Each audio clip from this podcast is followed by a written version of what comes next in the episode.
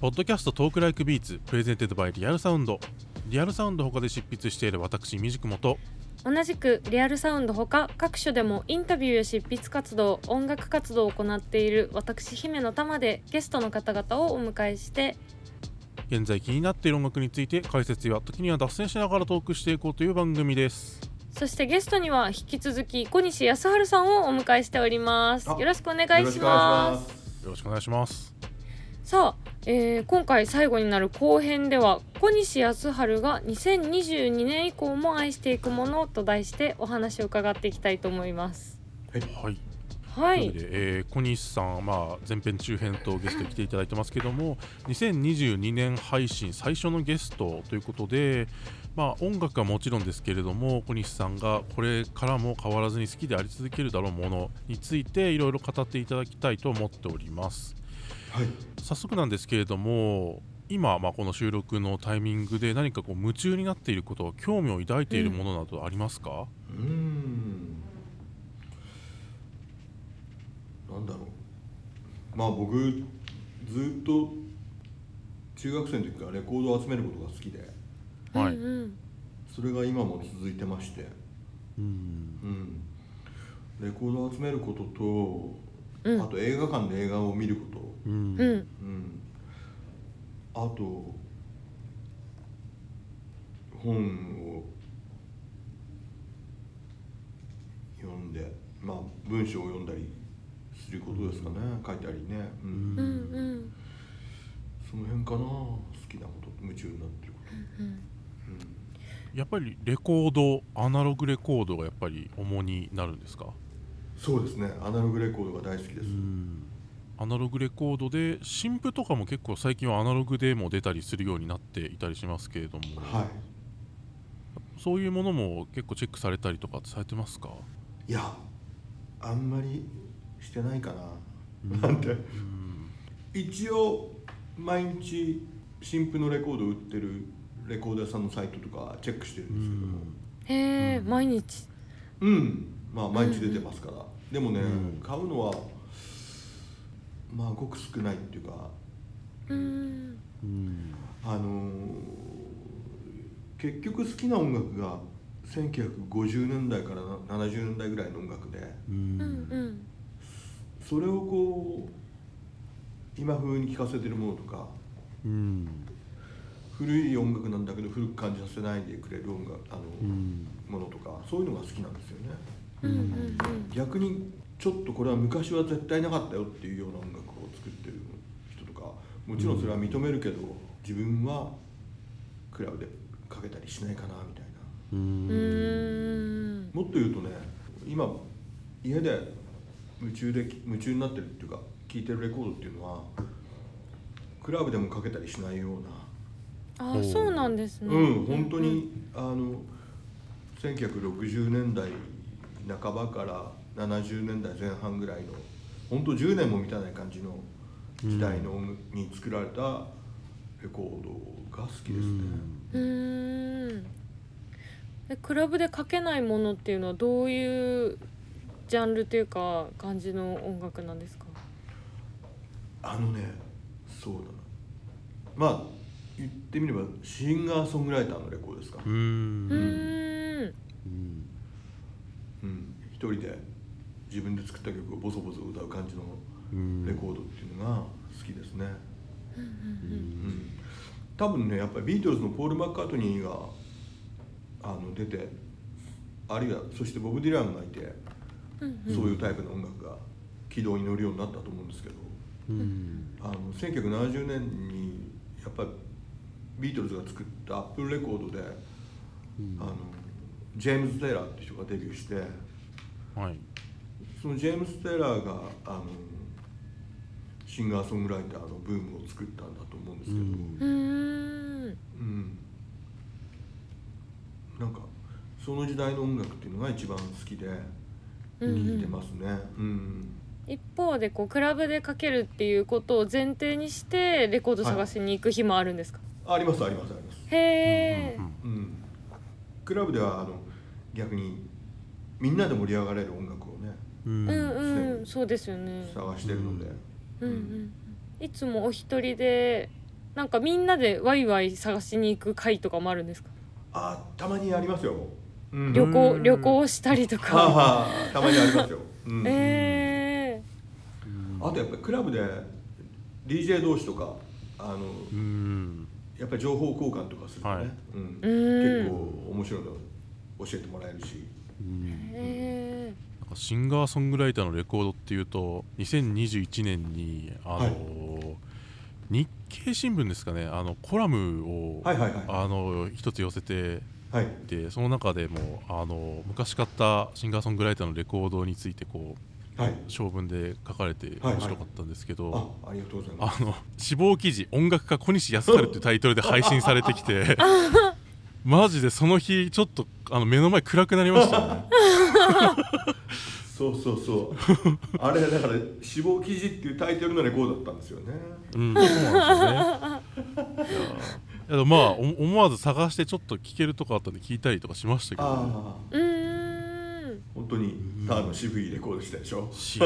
い。ああいうやっぱりああいう感じのこうあの渋いこう、うんいわゆる華やかゴージャスさとかではなくてもうちょっとこうんうパーソナルで、んその淡々と綴られるような音楽の方うに、んまあ、関心が割と向いているという。そうなんですようんうんあのね結局ね僕がレコード好きになったのって LP レコードの片面かけてる20分とかって、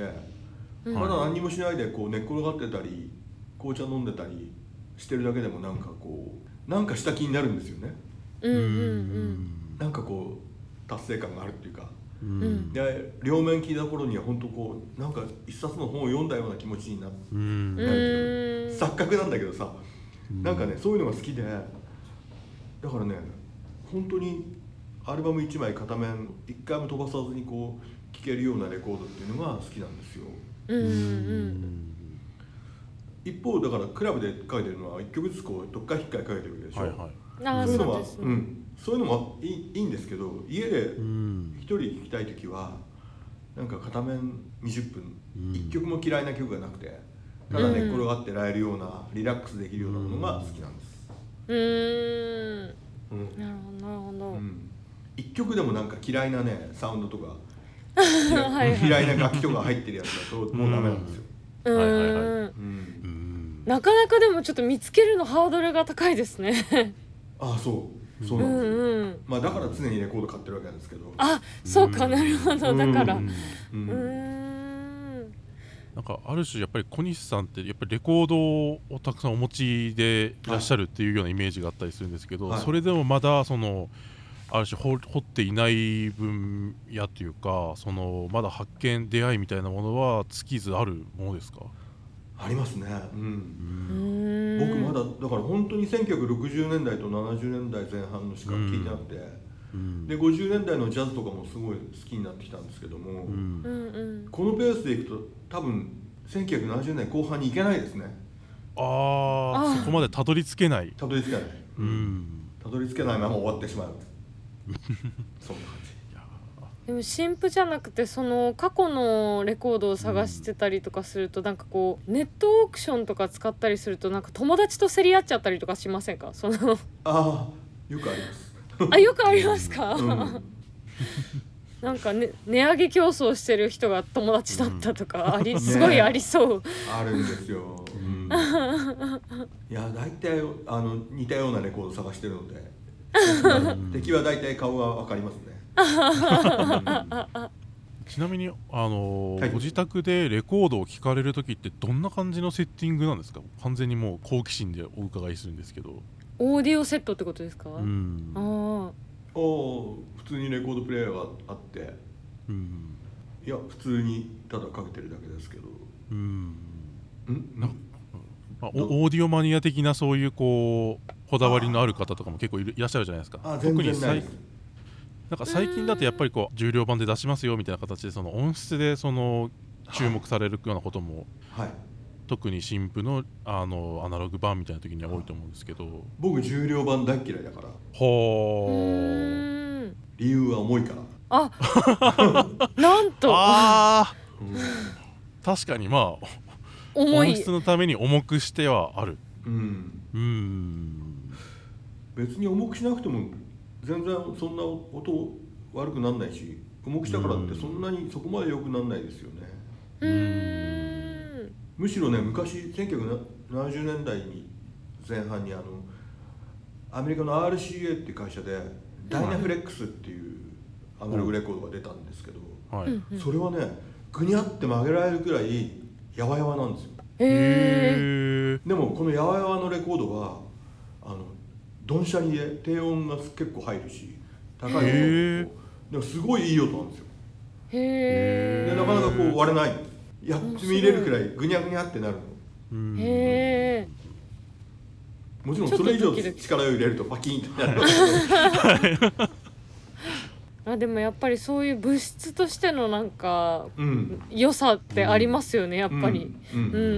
んダイナフレックスって音がいいって教えてくれたのテイトーワさんですけどねへえ、うんテイさんなんだううーんんそれもいい話うん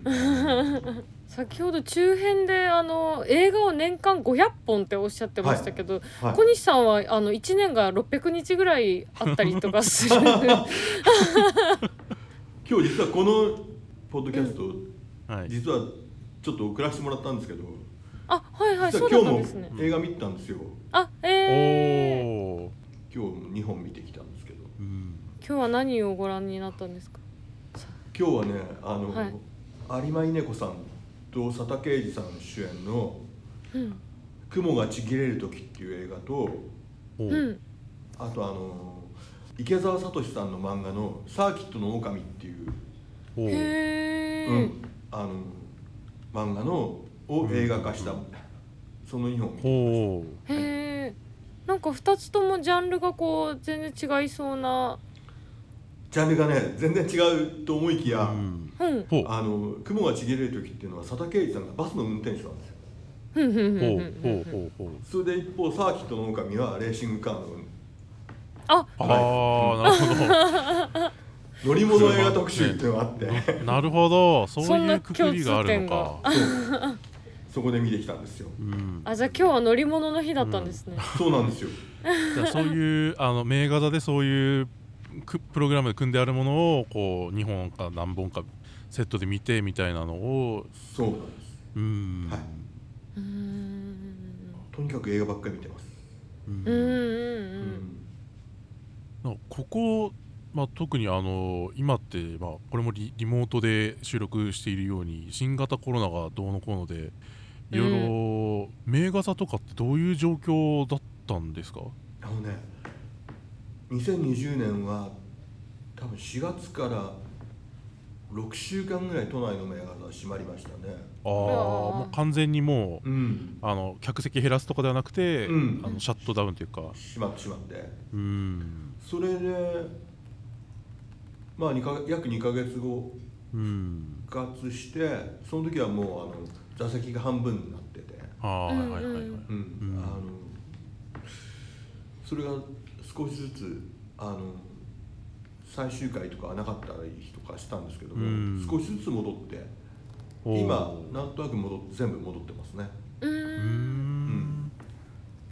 その名画座に行けないそのタイミングでは映画ってご覧になってましたか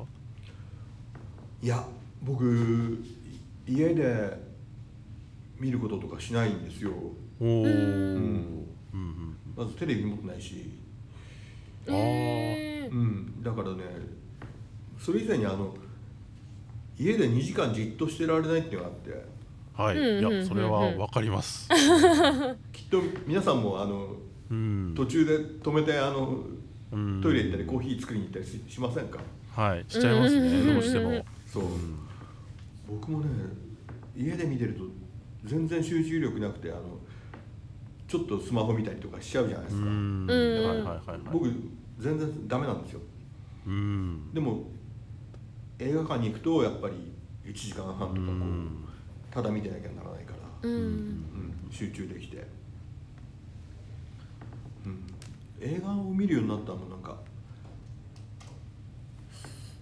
みんな年取るとこうものを作る人は鬱になるってよく言うじゃないですかうんうんうんなんかねそれ対策ですねああ鬱になったとは思わないんですけども、うんただあの家にずっといるとうんなんか自分の仕事のこととか自分うんの越し方のこととか考えちゃうんですよねうんそうですねそうするとなんか暗い気持ちになってきませんねまあもう嫌おうなくなってしまいますねですよね、うんそれがどうしても嫌でんそういう自分と向き合いたくないから、ううん、んとりあえず出かけて映画を見ようっていう感じになっうたんでんうーんえそれっていつ頃なんですかす、それがねそそのまさにねぎっこのアイドルばかり聞かないんですが、じゃあ2013年もうそろそろ10年って感じですねああ、うんそうもうすぐ10年うんうーんちょうどその時にね NHK であの月に1回ラジオ番組やっていてうんあはいはい「これからの人生」っていう番組だったんですけども、うんうおうんそれ結構ねあのまあ月に 1, たって1回1時間の番組だったんですけどもうんはいもう1ヶ月ずっとそのこと考えてるくらい力を入れた番組だったんですようんうんそれがねあの3年経って終了しましてはい、はい急にこうなんか仕事的に空っぽになったんですよ、あああなるあほどうんそこでなんかねいやちょっとなんか落ち込んだら嫌だなってすごい思ったんですよねうんうんううんんうんでちょうどなんかどっかでもらってきた名画座のチラシがあって、うんそれ見に行ってるうちにあこんなに楽しいんだと思ってへえ毎日行くようになっちゃってうんへえでねぎっこのレコーディングの日もそう曲作った日も昼間見て夕方からレコーディングした記憶がありまあす、そうだったんですね、うん、へえそっかそっかそのラジオの時もあれですね震災が途中にあったりとかしますねそうでしたそうでした、んそうですうね、うんうんんうん震災もね震災もいろいろ変わりましたけどコロナもねまあ名画座閉まった6週間もすごく多分いろいろ思うことがあったと思うんですけど、なんかちょっとかやっぱ変わったりとかしましたかうんやっぱり名画座に行けないからまた家でレコーデ聞く時間になっちゃってうんうんうんうんそれでそうあの2020年と2021年のついこの間まではあの全く DJ してなかったんですようんうんはいはいあ、そうですよよねうん、うんうんだからいよいよクラブミュージックとかと遠ざかってしまってあああ本当さっきお話ししたシンガーソングライターのレコードばっかり聴いた感じ、うんうんうんうんうんだから作りたいレコードもなんかそういうのばっかりをのアイデアが浮かんじゃうんですよ、うんあーそっかそうですよね触れるものが変わるとこう制作するものもうんこう自然と変わってきますよねうんうーんそれでねこの前少し前にあの鹿児島でシンガーソングライターのレコードかけたりするレコードトークイベントをやったんですけどはいはいその時にねちょっと遊びでギター弾いて歌ってみたんですよ、あおうえ小西さんが素敵うん、おおそしたらねその時あのギターを借りてもらったんですよあの自分家から持っていくの嫌だったんで、うんそしたらすごいいいギターが来ちゃってああーあー なるほど弾いてみたらなんかあーあ俺俺もなんかううまいのかもみたいに思えるくらいすごいいい音が鳴ってしまうあそしたら後で聞いたら鹿児島にいる僕の知り合いの,、うんあうのん小島聡子さんっていうシンガーソングライターの方から借りたギターだったんですけども、へえなんかねああいよいよ自分でもおギター弾き語りする時期が来たのかとかってちょっと思ったりして大学生以来のそう今ちょっとねそのことをうん興味を抱いているものといえばそれですかねおーこれ結構ね大きい話ですよすごい衝撃的ねなまあ、こうんこういうところで言っちゃうとねなんか宣言してみたいになっちゃうんだけどやらやらないかもしれないですけどもうでんうんもうんあでもなんかそういう機会がでもそういう巡り合わせみたいなものである種そう進んでいったりとかうんあのうん変わったりすることって多いですしね、うんうんうんうんうんそうそうまあでこのもご自身で歌うっていうことに関してはあのそれこそ中編でもちょっと話題に出したあのビルボードでのあご自身での歌唱のはい、うんやつもあったわけですけど、ある時はあのご自身はボーカルに徹してという形でしたもんね。うんあのねなんかちょっと分かったことあって若い時はうんはい、すごい音楽的にこうなんていうのかな頑張った曲作りたいと思って